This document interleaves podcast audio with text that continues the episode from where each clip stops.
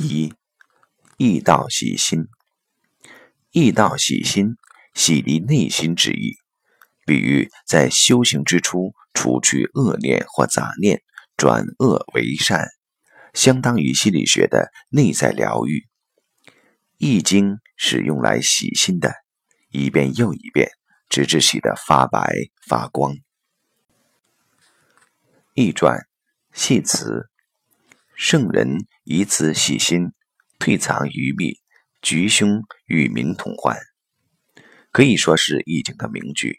它说明了我们学易的目的，是要以此来洗涤我们的内心。用什么来清洗呢？就是用易道精神。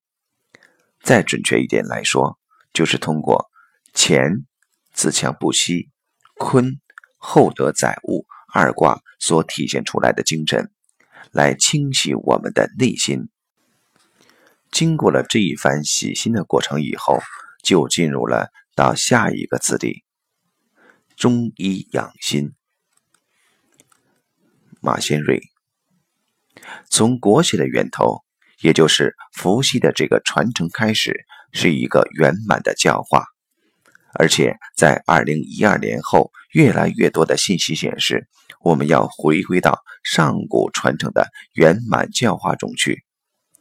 既然提到了学国学从《易经》开始，从国学的源头开始，那么我们就站在最高维度来理解一下《易经》究竟跟我们说了什么。《易经》其实只给我们说了四个关键词，这是我们。替大家梳理《易经》的时候得出来的“易道喜心”，易道是用来洗心的。那洗心的意思，从圆满次第上来说，就是我们每个人的心都是发光、发亮、发白的，都是我们的自然本性。伏羲把这个圆满的传承、高伟的智慧在我们这个世间显象，所以。他用了这个八个符号来代表他悟到的宇宙大智慧和为人处事的大谋略。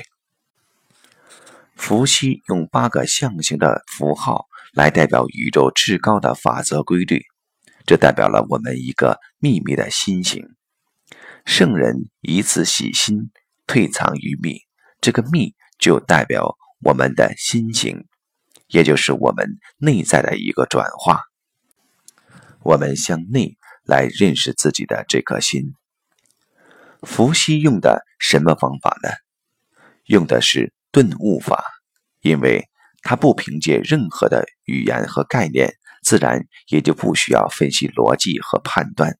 他用象形的八个符号，就把他体悟到的宇宙的大智慧、大规律和奥秘表达出来了。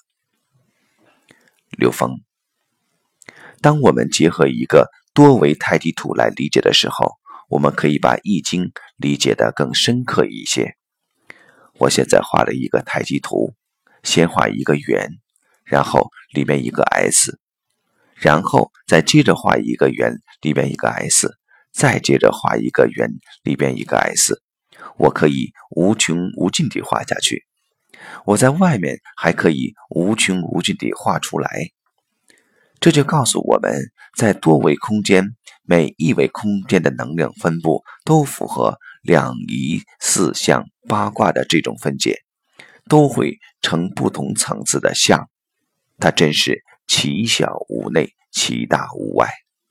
所以这样，我们去理解《易经》的时候，我们就不会仅停留在一个三维空间逻辑上去理解，这个宇宙空间还有更博大的存在。